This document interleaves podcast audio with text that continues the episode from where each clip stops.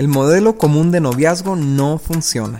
El 90% de las parejas que rompen lo hacen por razones que se hubieran podido prever desde antes del noviazgo.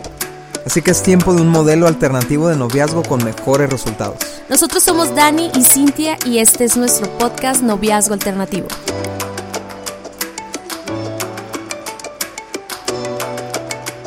Están amigos? Nosotros somos Dani y Cintia y este es nuestro podcast de Noviazgo Alternativo. Felices de saludarlos y continuar con esta serie de por qué me debería de casar.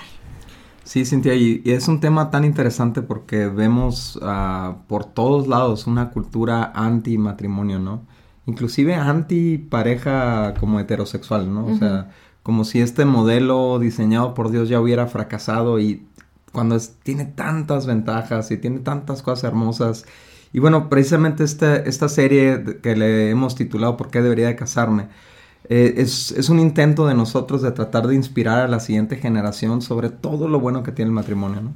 Sí, y obviamente, bueno, ahorita estamos platicando de eso y ya lo hemos comentado en el anterior podcast de que no es que creamos que la soltería está mal o, o este o que estás perdiendo tu tiempo o, no sé o que no, no, estás o que estás defectuoso no o que estás defectuoso o que estás mal con Dios porque no te has casado. Nada que ver. Nosotros creemos que tiene mucho propósito la soltería. Es, es una etapa de tu vida muy importante e incluso si tú te quieres quedar soltero y sientes ese llamado ese don de la abstinencia felicidades. Porque dice Pablo el, el que escribió las cartas en el Nuevo Testamento dice o sea, él dice, qué padre quedarte soltero y poderle servir a Dios y que tenga un propósito, ¿verdad? Pero más que nada, como decía Daniel ahorita, el propósito de esto es inspirar a aquellas personas que han sido dañado el concepto de matrimonio. Por eso en el episodio anterior hablamos acerca de por qué no te quieres casar en primer lugar, ¿no? Entonces, si no lo has escuchado, te invitamos a que lo vayas a escuchar primero y, después escuches este, porque hoy vamos a hablar de algunas razones o beneficios del matrimonio para tu vida. Pero antes de entrar en este tema, nos gustó mucho haber hablado de por qué no quieres entrar al matrimonio, ¿no? Porque una cosa es decir, bueno, yo no quiero entrar al matrimonio porque estoy enfocado en estas cosas o esto, y otra cosa es porque tienes algunos, algunas ideas distorsionadas del matrimonio o porque te han dañado de alguna manera u otra el divorcio de tus padres, etcétera. Entonces, ve y escucha ese podcast y hoy, y hoy vamos a hablar de cosas que que tanto nosotros hemos experimentado en nuestro matrimonio, pero que también vemos que la Biblia lo habla, ¿no? O sea, que Dios nos, Dios nos enseña algunos beneficios del matrimonio y, hablando de Dios, es bien importante que entiendas que el matrimonio no es un invento humano. Yo he escuchado tantas veces argumentar acerca del matrimonio como algo que se le ocurrió al humano, algo que, que diseñaron por, por, por, compromisos o por, o incluso el otro día escuché que el matrimonio era como algo eh, de beneficio económico para las familias, o sea, un chorro de cosas bien así como, como si al ser humano se le hubiera ocurrido el matrimonio, ¿no? Entonces, obviamente que en, nuestra, en la las culturas, o sea, sí se ha hecho mal uso tal vez del matrimonio o, o se han o sea, se han hecho los matrimonios, de manera incorrecta, pero hoy no nos vamos a enfocar en esos matrimonios, estamos enfocando en el matrimonio que Dios diseñó y que sí funciona. Sí, y era, bueno, es uno de los puntos que vimos la, el capítulo pasado, ¿no? De, de, de, esos argumentos que existen en contra del matrimonio. Y tiene mucho que ver con que la gente ha hecho lo que ha querido con la fórmula y el diseño del matrimonio no tanto el que funcione o no el matrimonio en sí como, como fórmula, pues ¿por qué? Porque Dios lo diseñó perfecto el matrimonio y lo diseñó con reglas y lo diseñó con fundamentos y lo diseñó con principios, pero pues la gente ha vivido completamente alejada de ese diseño, de esos principios y el resultado son matrimonios desastrosos, ¿no? Pero hoy te queremos hablar de siete razones por qué el matrimonio es beneficioso para tu vida, o sea, por qué te conviene el matrimonio. Número uno, porque el matrimonio es un excelente espacio para amar y ser amado. Y esto está bien interesante, Cintia, porque mira, hay amor allá afuera, ¿no? No te estoy diciendo que no, pero eh, eh, eh, alguna plática que compartimos nosotros, ¿no? En algunos congresos, en algunos eventos, se llama Real Love, que significa amor real, ¿no? Amor verdadero, ¿no? Y lo que vemos, lo que la Biblia nos enseña es que no a todo lo que le llamas amor es amor. Eh, hay diferentes tipos de, manifestaciones, no, sé si llamarle manifestaciones, pero de definiciones de amor dependiendo de para qué lo usas, ¿no? Y, nosotros usamos la misma palabra para todo, pero por ejemplo está el amor fileos, que es el amor de entre hermanos, entre familia, entre amigos. Eh, que es esa camaradería, es esa hermandad, es esa amistad bien padre, ¿no? Eh, y ese cuidado mutuo que puedes tener con, gente, ¿no?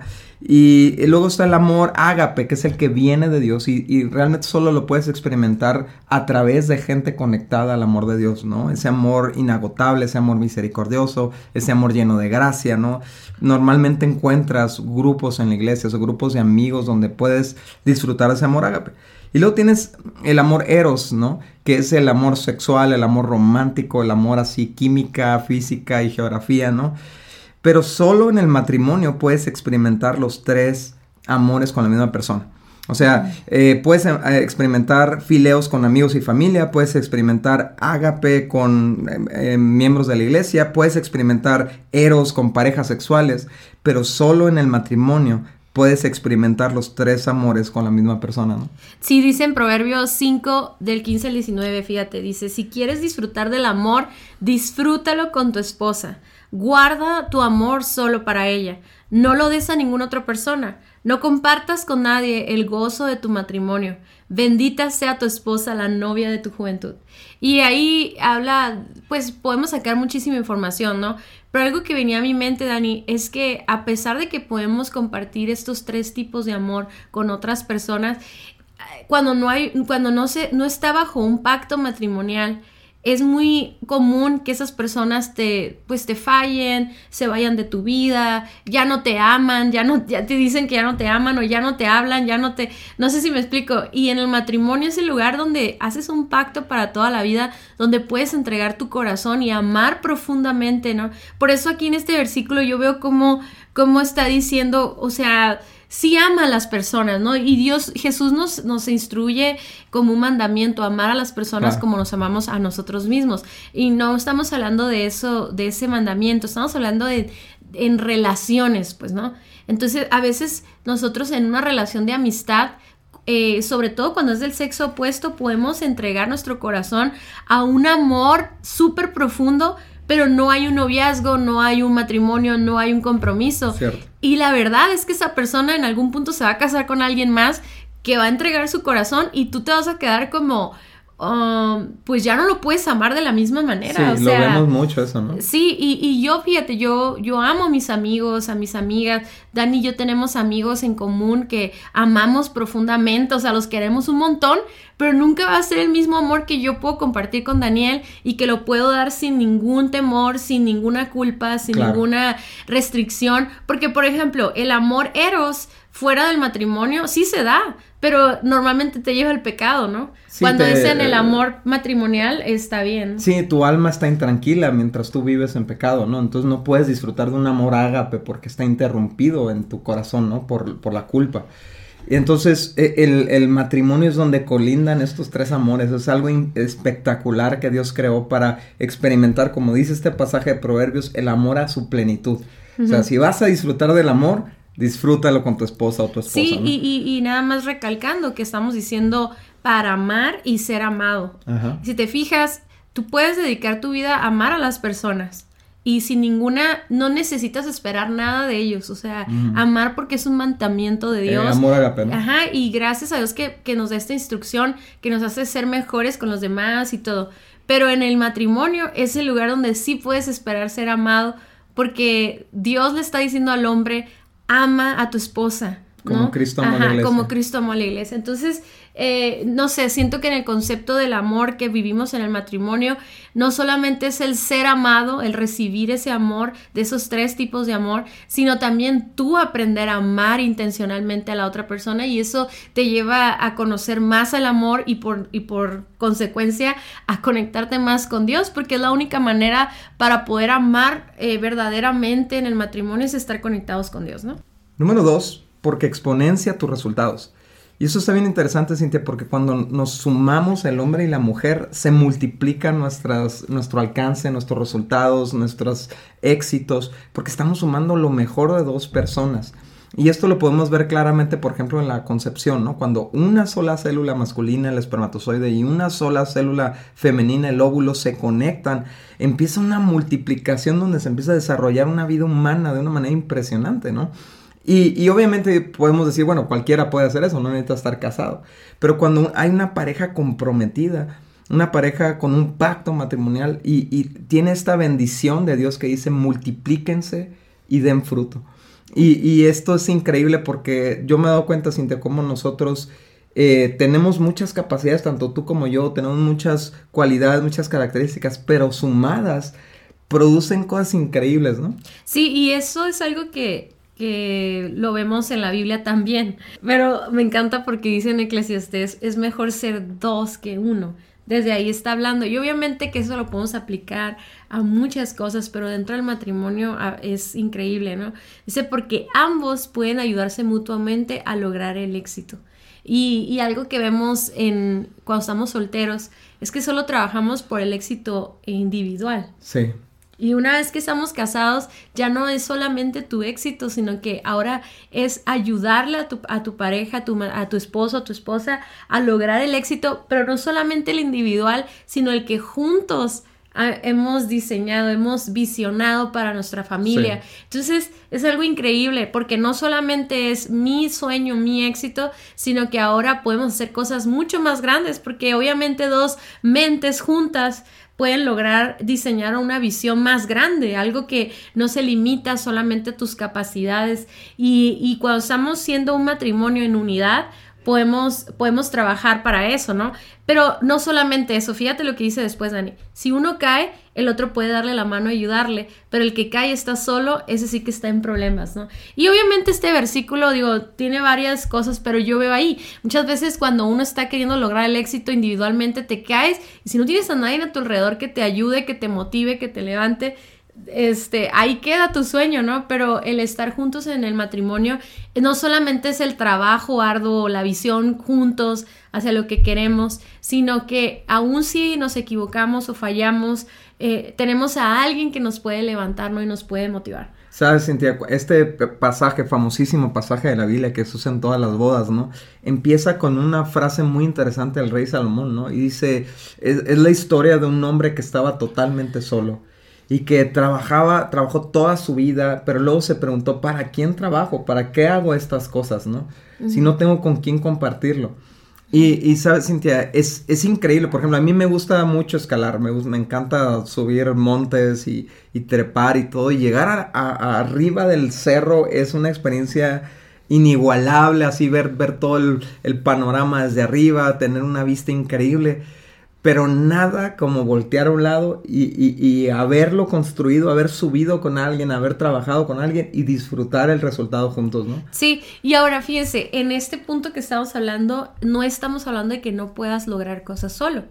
El chiste es que ahora con otra persona puedes lograr mucho más eh, o sea, va más, tres, cuatro veces mejor. Y simplemente la visión que tiene cada uno como hombre y como mujer, las características de nuestra forma de pensar, nuestras cualidades, aún en nuestra persona, como las que decíamos, decías tú, ¿no? Cada uno tiene sus propias cualidades, pero el puro hecho de ser hombre y mujer ya tiene muchas diferencias que nos va a ayudar a poder lograr cosas mucho más grandes, ¿no? Sí, amplifica, ¿no? Y es, y es increíble cómo Dios nos diseñó diferentes para para que nuestras diferencias esté ese potencial espectacular que tiene el matrimonio, ¿no? Número tres, te permite disfrutar plenamente de tu sexualidad.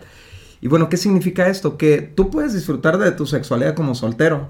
Eh, puedes recurrir a la masturbación, puedes recurrir a, prácticas sexuales, digamos, eh, inclusive hasta que no tienen que ver con, con ya el acto sexual en sí, sino puedes jugar sexualmente con otra persona y todo, o puedes vivir una vida sexual, irte a vivir con alguien y todo, pero para disfrutar plenamente, o sea, en su totalidad, tu sexualidad, nada como el matrimonio. Y, tenemos todo un capítulo que habla sobre ese tema, ¿no? Sobre plenitud sexual, pero quiero que veas lo que dice Proverbios 5 del 16 al 19. ¿Para qué vas a derramar por las calles el agua de tus manantiales teniendo sexo con cualquiera? Fíjate lo que te está diciendo.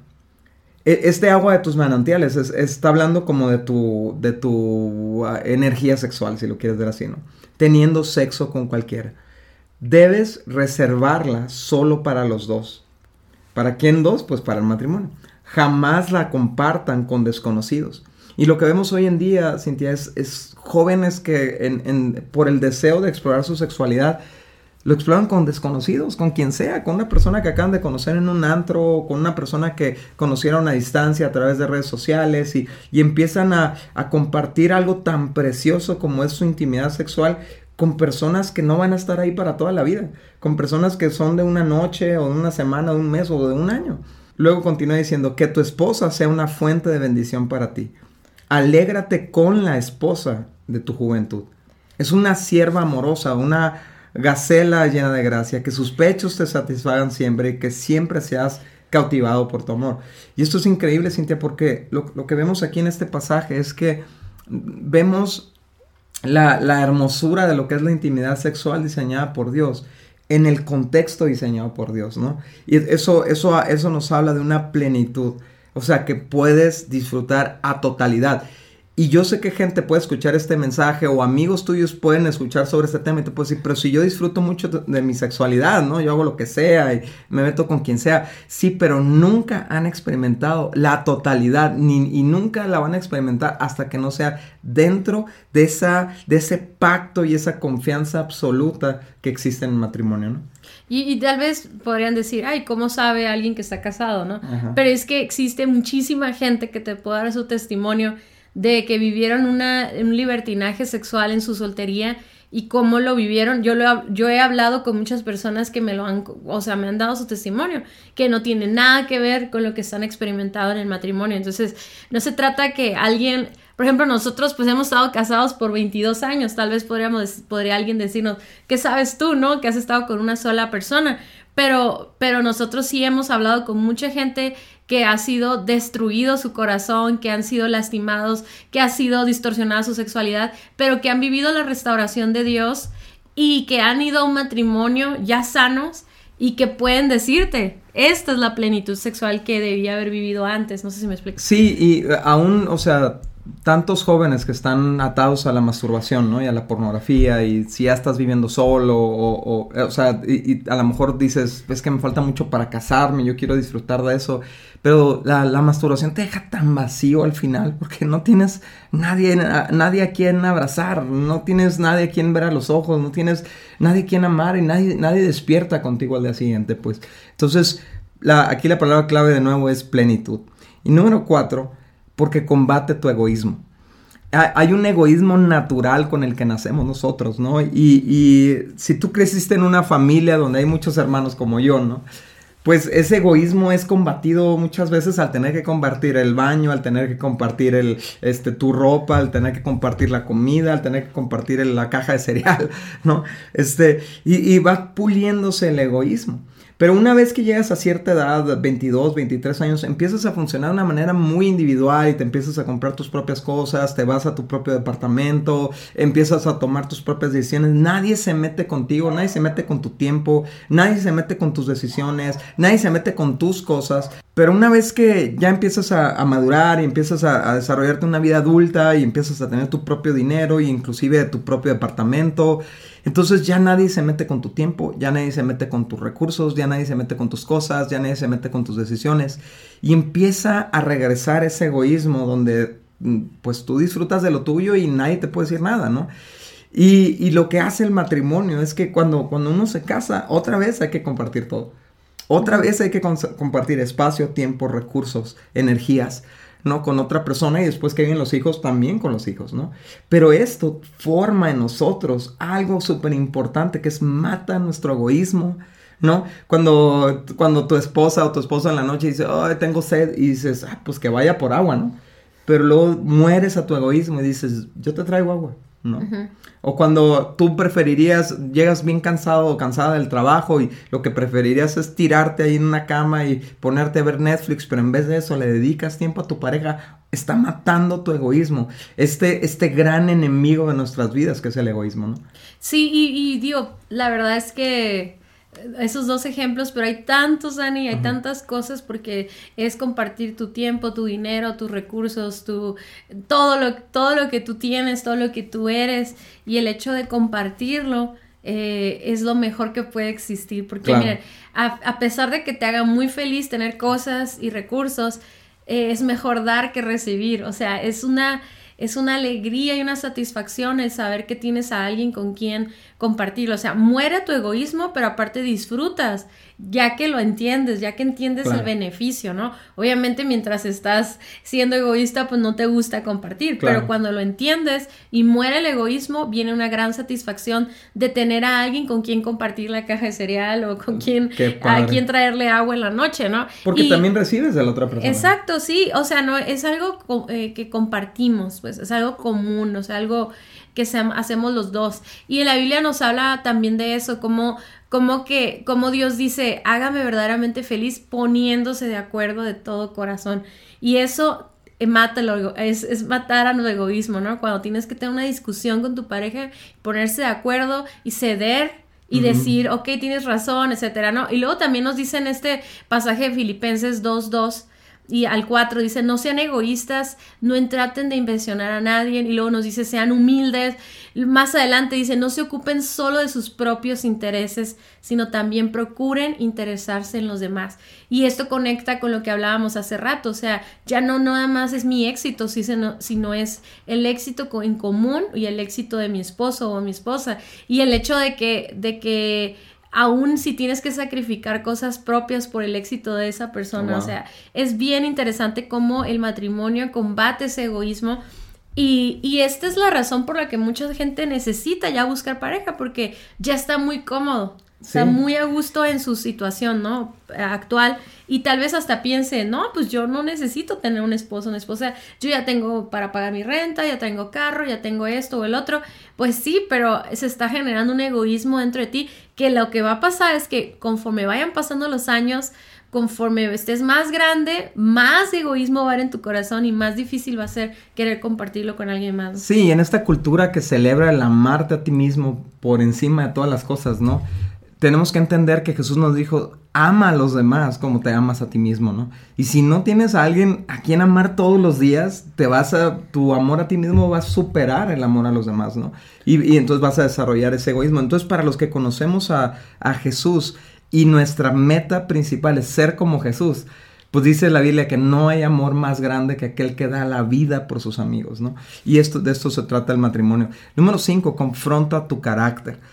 ¿Y qué significa esto? Que, mira, cuando uno vive solo, eh, pues nadie te dice lo que está mal contigo, ¿no? O sea, nadie te, nadie te confronta. O sea, cuando vivías con tus papás, tus papás eran los que te decían, oye, no se habla así, oye, esto eso fue muy rudo, oye, eso fue muy irresponsable de tu parte, oye, entonces nos, nos hartamos de eso y, en cuanto podemos, en cuanto tenemos dinero, nos vamos de la casa, empezamos a hacer nuestros viajes y nuestros intercambios y, y nos vamos en cuanto podemos a vivir a nuestro propio departamento. Y entonces se acabó el espejo que nos muestra cómo somos en realidad nadie nos confronta, pues nuestros amigos no nos van a confrontar. No, y si te confrontan lo, y no te cae bien lo que te dicen, pues los eliminas de tu vida. Sí, exactamente. Entonces, que a uno, a, uno le encanta estar con gente que lo ama como es. Y, y claro, ¿no? O sea, todo el mundo, ¿no?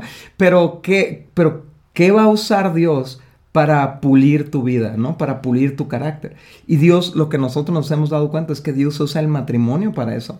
Porque a final de cuentas tus actitudes, tus palabras, tus acciones tienen una repercusión directa con otra persona. Cuando, cuando la otra persona te dice, oye, me hablaste muy gacho, oye, este, eh, estuvo bien mal que hicieras esto, que manejaras el dinero de esta manera o lo que sea. Y entonces trata con nosotros, trata con lo profundo de nuestro carácter y, y, entonces es, una, es lo que le llamamos una confrontación, pues. Pero si no tienes a nadie que te confronte, entonces tus problemas de carácter van a permanecer.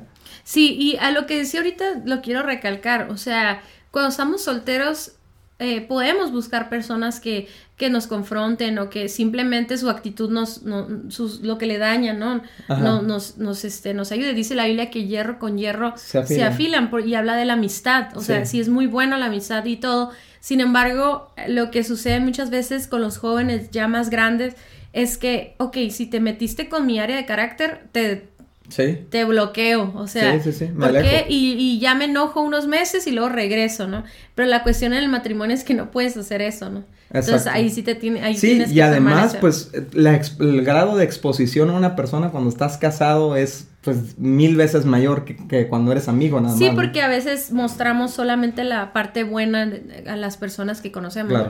Y, y, ya cuando se involucran de más, o sea, o que ya se muy íntima la relación, ya es cuando suceden estas confrontaciones, ¿no? Pero bueno, punto número seis es que uno de los beneficios de casarnos es que nos protege de la inmoralidad. Y, directamente la Biblia dice en 1 Corintios 7.2, por supuesto que es mejor pues estar solteros, ¿no? O sea, eh, tienes que leer todo ese capítulo porque Pablo está hablando precisamente entre el matrimonio y la soltería, pero luego dice, es, dice, aunque mejor aún es que cada hombre tenga su propia esposa y que cada mujer tenga su propio esposo para que no caigan en relaciones sexuales prohibidas. Y, y es, es, es después de eso también dice, si no pueden dominar sus deseos sexuales, es mejor que se casen y había un dicho en esa época, ¿no? Que dice, vale más casarse que quemarse. Y entonces, algo que nos ayuda el matrimonio es a protegernos de la inmoralidad sexual. Ahora, yo creo que hay muchos matrimonios que no le dan tanta importancia a su sexualidad y de repente se abandonan mutuamente. ¿Y qué sucede?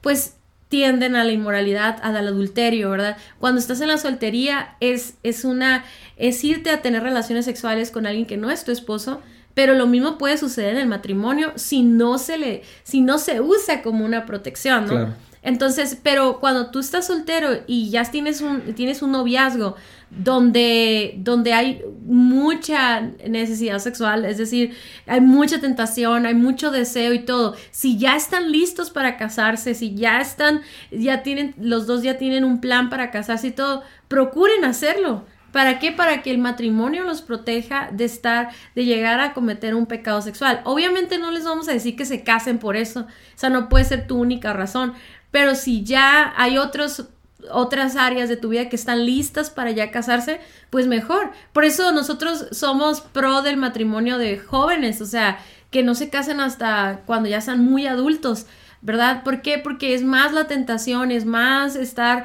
eh, batallando con los pensamientos y las tentaciones y todo eso. Y si ya logramos tener la madurez suficiente para empezar un matrimonio, si ya encontramos a la persona con la que podemos ser uno, pues adelante, ¿no? O sea, es lo mejor que podemos hacer, el, el, ya no estar en la tentación, sino entrar en el matrimonio porque el matrimonio nos protege de la inmoralidad. Así es, y para una persona que le interesa estar bien con Dios, este debería ser un punto importantísimo, pues, ¿no? Porque la verdad es que se vive horrible, o sea, hablando espiritualmente, se vive con demasiada culpa el estar viviendo una vida sexual fuera del contexto de Dios, porque tú sabes que es pecado, y, ni la disfrutas, ni, ni vives a gusto y nada, entonces sí debería ser demasiado importante decir, sabes que yo no quiero vivir en inmoralidad, o sea, yo quiero vivir en el orden de Dios y entiendo que tengo una necesidad sexual porque eres un ser humano, ¿no? Y estás cableado con, una, con un sistema sexual que, que, genera deseo y todo eso, pero entiendo que Dios creó el matrimonio, entre otras cosas, para suplir esa,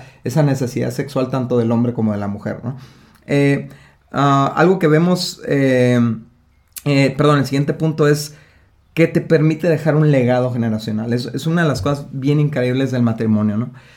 La verdad es que tú puedes vivir una vida increíble y dejar un legado en muchas cosas, pero cuando tú usas tu matrimonio para invertirte en la siguiente generación, tú dejas sembrada una semilla, ¿no? Que lo podemos ver desde el aspecto eh, biológico, donde tú dejas una, eh, un legado de hijos y esos hijos tienen hijos y esos hijos tienen hijos y, es, y, es, un árbol genealógico impresionante. Pero también lo podemos ver desde el aspecto espiritual, ¿no? Cuando nosotros como matrimonio le hemos dedicado tiempo a jóvenes y hemos, nos hemos vertido en ellos y nos hemos sembrado en ellos y vemos cómo se reproducen ellos no solamente se casan y tienen familias muy bonitas, sino que también ellos se dedican a servirle a Dios y se reproducen en otros jóvenes. Se va, vas dejando un legado y ¿sabe? esta palabra legado me encanta, Cintia, porque mucha gente está buscando como sobresalir en esta tierra, ¿no? muchos jóvenes están buscando qué van a hacer sobresaliente para que su nombre sea recordado por las siguientes generaciones, ¿no? Y la verdad es que, mira, tú puedes hacer, por ejemplo, Henry Ford dejó un legado en la industria automotriz y ahorita toda la, la este, explosión que existe en la industria automotriz, pues la inició este hombre, ¿no? Henry Ford. Pero tú puedes dejar un legado de bien en esta tierra formando hijos naturales y espirituales conectados a Dios. Fíjate lo que dice Malaquías 2, 2.15 dice, ¿no te hizo uno el Señor con tu esposa? En cuerpo y en espíritu ustedes son de Él. ¿Y qué es lo que Él quiere? De esa unión quiere hijos que vivan para Dios. Entonces fíjate qué increíble está diciendo. De este matrimonio Dios quiere que produzcan hijos que vivan para Dios. Y nosotros lo vemos ahora con nuestras hijas, ¿no? Que nuestras hijas ya están sirviendo, que nuestras hijas ya están conectadas a Dios, que nuestras hijas adoran a Dios. Ayer, ayer estábamos en una reunión, Cintia, y este, y mis hijas estaban cantando y levantando sus manos y conectadas a Dios. Y ese es un fruto de nuestro matrimonio. Y es algo hermoso, ¿no? Y esto si lo ves a la larga, ¿no? Es, de hecho, por ahí hubo una, una investigación que se hizo, ¿no? Un seguimiento a, una, a un matrimonio cristiano, ¿no? ya un matrimonio no cristiano. Y, lo siguieron por generaciones, ¿no? Hicieron un estudio de sus generaciones, hijos, nietos, bisnietos, tataranietos, y encontraron una cantidad de gente que hizo tanto bien a la humanidad del lado de, de la familia cristiana, pues, ¿no?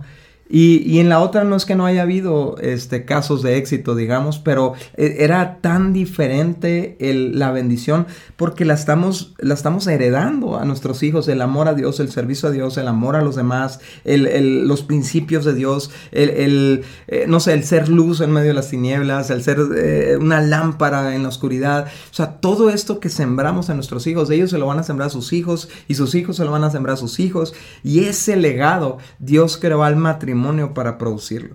Entonces, eh, amigos, los queremos invitar, los queremos retar a que, a que se le den una oportunidad a este tema del matrimonio, ¿no? Los que nos están escuchando, ya lo habías descartado, no te interesaba, no le veías beneficios, sí tiene muchos beneficios, ¿no? Y no que es ser soltero no tenga sus propios beneficios, sí los tiene, pero la verdad es que el matrimonio es algo hermoso que Dios creó con un propósito increíble.